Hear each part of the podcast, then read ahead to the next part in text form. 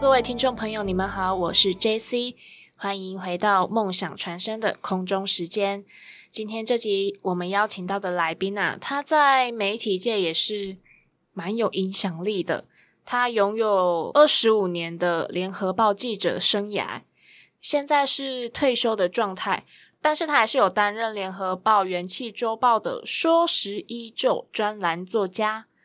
在景广的台中分台呢，也有说时依旧的节目，脸书的说时依旧粉专主持人之一。那么他是谁呢？他就是柯永辉，柯老师好。你好，大家好。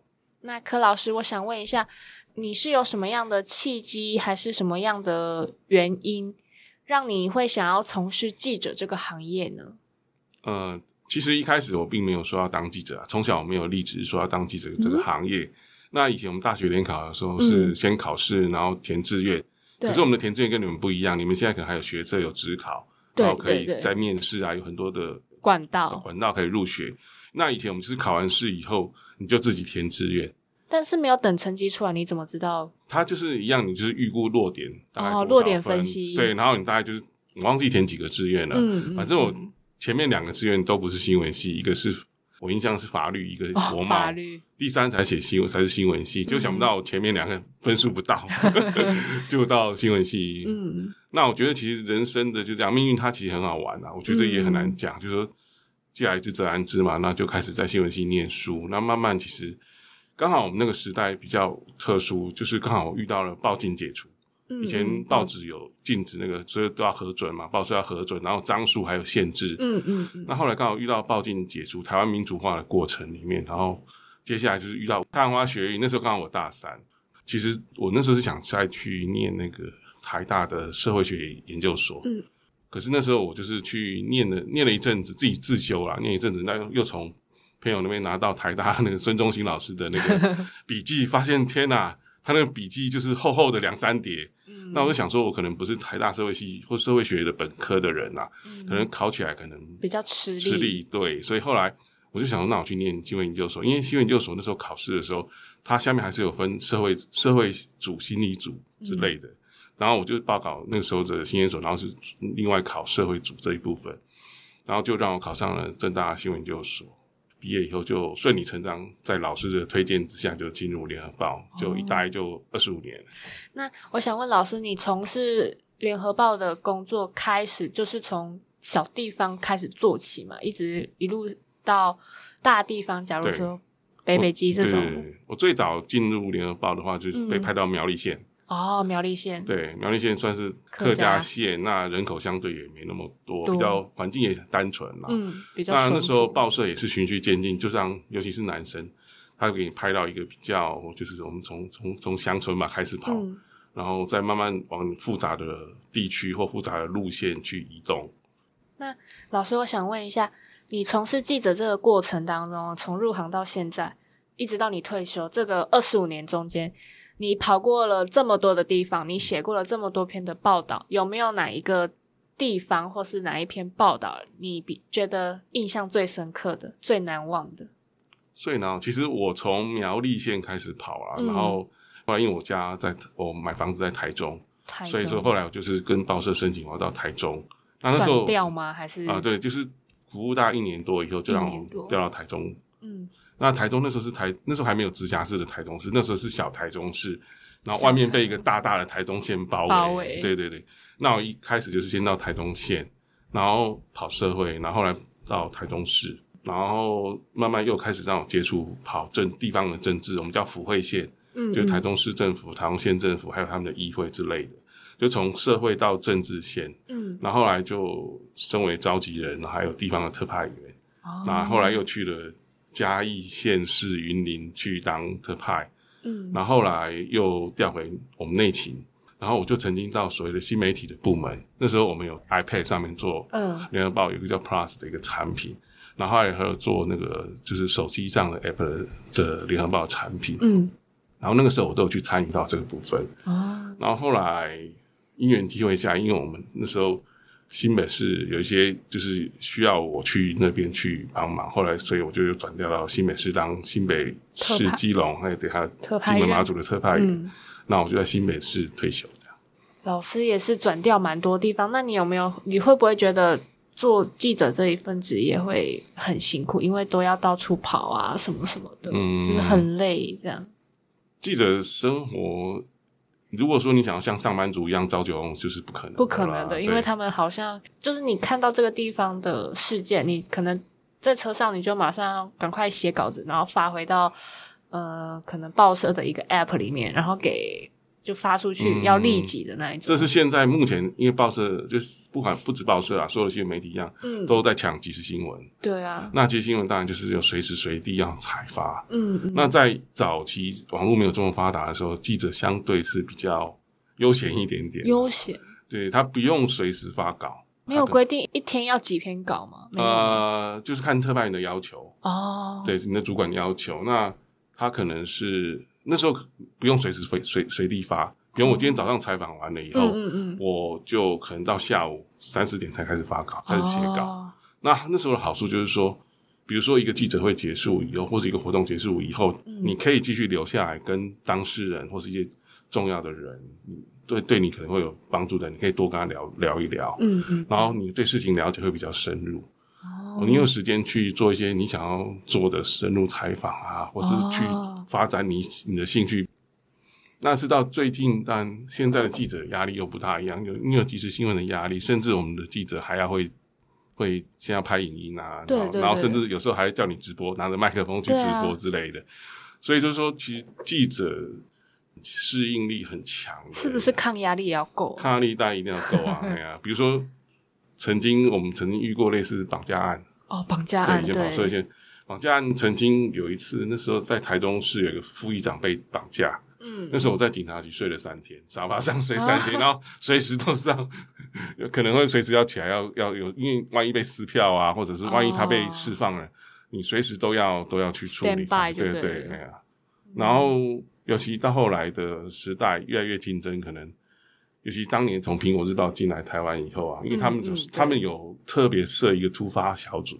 哦，他们突发小组就是二十四小时听无线电，然后他们分日夜班，嗯，然后他们听到比如哪里有火灾哪里，他们就赶过去，他们不管一般新闻，他们就只管跑现场，跑现场。对，那个时候带动了所有的台湾的媒体都就是兵荒马乱。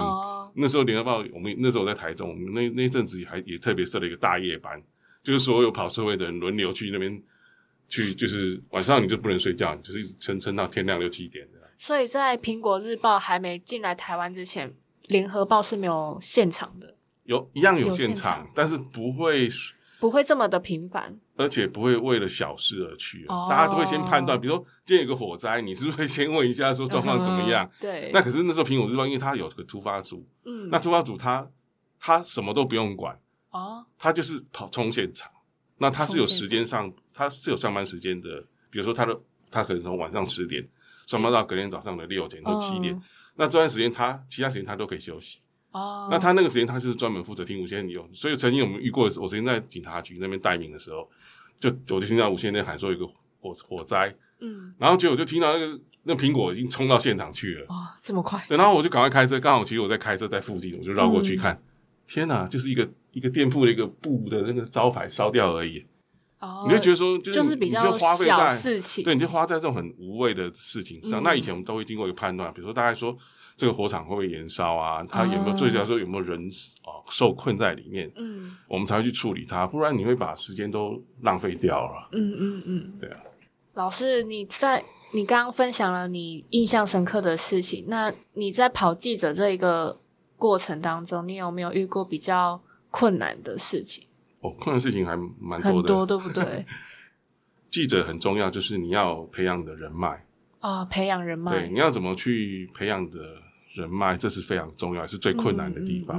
尤其像我们尝试把你丢到一个你没有生长过的地方，嗯，比如说像那时候，其实我从小在台北长大，嗯，那第一个我进去第一个工作，他就把我派去苗栗当记者。哦，那我也不会客家话，我只会讲国语跟闽南语、嗯，台语。然后到了苗栗，很多人讲客家话，那我们怎么办？那而且那些人从小我们的生活习惯也不一样，对，那就是你要怎么去适，马上去适应当地的生活，然后你要怎么去找到一些人可以来愿意来帮你？的事情。那不过我觉得，所以我说报社那时候的制度就是说，把一个新人他会派到一个比较单纯的环境去，这是对的。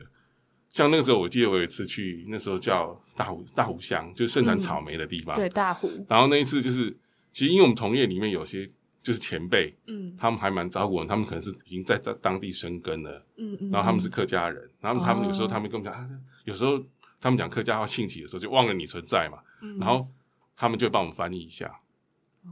然后我们就觉得哎不错，然后就有一次刚好不巧大大湖乡开乡民代表会定期会，然后就。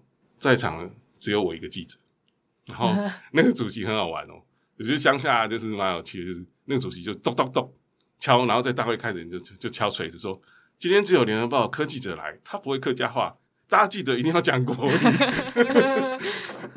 比较优待你。对对对对对对，这是乡下人情味的地方啊。嗯，对啊。然后不过还好，那时候后来。后来遇到像如果选举的时候就很麻烦了，因为选举通常他们一定在选举的造势场，是讲在地的语言嘛。对对。那那个时候你也很难拉一个人说一直帮你翻译。什么？对对对对。然后又现场又很乱。哦。我还有那个时候就调台中。哦。蛮时间也蛮 match 上。对对对对，这这这是我幸运的地方啊。不过也在我在苗栗待那里，觉得说，哎，就是。我觉得对客家文化还有客家的食物，就是有一些多一些了解，对对对，觉得很好玩的。老师，你在从事这项职业之前呢，你有没有做了哪些准备？就是记者，大家我们像我们现在读传播学院，我们都一定会在校内先跑完，呃，校院校内线的一些记者的就实习的那种概念，然后才会到校外去实习。半学期还是一年这样？那你们之前那个时期会有呃，在做新闻之前会有一些什么样的准备呢？一样，就是我们在新闻系念书的时候，一样都会有练习采访写作。对这部分，那会那也会在跑校内线嘛？就是有那时候我们也会有，那时候有一个叫文化一周。哦，对对对对对，有哦，文化一周那时候我们就是类似那个，啊就是要那发报啊，对对对，一样一样做这些事情。对对对对，然后。进入社会的话，就就很难的啦。就就是你就是，尤其我记得那时候，那时候刚好我遇到是从从写，就是以前他们发稿是写纸本的，对，在在稿纸上写稿嘛。刚好到我那个年代的时候，刚好是换成电脑，对电脑。哦。然后那时候一开始，因为还好我念研究所的时候写论文的时候，我就是已经开始用电脑打字了啊。那个时候那时候是注音吧。用注音啊，然后可是，一进报社的时候，就第一天我到苗栗办公室报道，那个那个早上就拿一台电脑，就是已经发给我了。对。然后他竟然跟我讲说：“你会不会大意？”大意大意，你知道吗？大意是一种输入法，就跟仓颉很像，仓颉比仓颉更难一点。仓颉是最早的输入法之一，那时候还有什么无虾米，还有大哦，有无虾米，对，还有大意输入法。那那时候因为联合报系，它跟就是我们的工程单位，他跟大意这个输入法。他们有合作，就开发一套叫联合大意的输入法，就是说，比如说你这个字，你可能要打四个键，哦，他可能打两个键，他就可以跳出来，然后让你选。然后那时候他就说：“我是说我没有用过大意，我那时候也不会啊。”嗯，那我们那个我们那个特派员很好玩，他算蛮传统的人。嗯，他说：“来，那个大意的这个这这个你拿去学一学，三天会给我学会。”然后就三天 学得会吗？学大概是学得会，但是你要打的快来来不及，来不及啊！没办法。但是他很坚持说，你一定要大一些，大一来输入这个稿。是因为那一个不是，他就系统只有用大意嘛，只能用大意。其实你可以用注音。其实那时候一开始我还是偷用注音，但你只要打错字被他发现，他说你是不是用注音？哦，他就先天对注音有个歧视。大意的那个打出来的字跟注音打出来字是不一样，一样的字。那为什么还会很容易？不是他就是刻板印象，就是说你他觉得用注音输入的人容易打错字，就是选到同音字会选错。不是，这是长官他就是刻板印象啊。对，但是在他的这个要求下，我们也是学会大意啊。嗯，对啊。然后，所以其实就是进去以后，其实当然这是克服那时候是克服这个。工具的问题，就跟你们现在如果说进入记者这一行，你们也要遇到一些新的工具。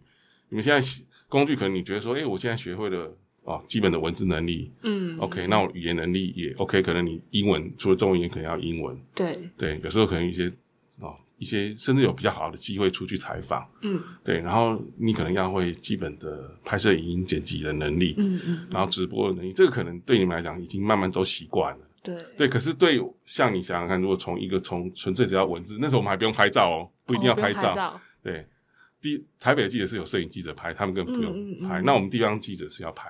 哦。对，就是慢慢你要这些能力，你要怎么去慢慢去学会，而且现在要求你学会，就跟当年要我三天内学会大意一样 的那种速度，你要去学出一个新的东西来，是有点困难的。但是你就是要去强迫自己去学习，所以记者是一个需要一直，尤其在现在来讲是要一个不断学习的机会。像我记得我当初去那个，就是我去回总社去数位单位的时候，然后那时候我们就会我们在开发一个 app，嗯，然后那时候我们就去跟那个。资讯工程师那些开会，你知道，然后他就投影片里面就就有就列他们就列了一些东西嘛，然后你就看每个字我都看得懂，但是组合起来我就看完全看不懂，因为他写一些城市的东西或什么的，或哦什么模组化的东西，我们基本上没有没有那一个部分的知识，嗯嗯，那你就必须说要自己自己再去学习啊。还好大家现在，我觉得现在。现在年轻人可以去。现在年轻人反正万事用 Google Google 嘛，或者是 YouTube，他们会有教学，简单的教学。但是说你要去很快速去接接上这个东西，是有点难易度的。对对对，哎呀，像那时候我这边也要自修什么什么，像一些 Google 的表单啊，你要自己去学会怎么应用啊。然后有一天突然长官叫你做简报，你还会用 PowerPoint，然后还不能做的太差啊。对，就是你要你要自己去学习啊。所以那个时候等于是。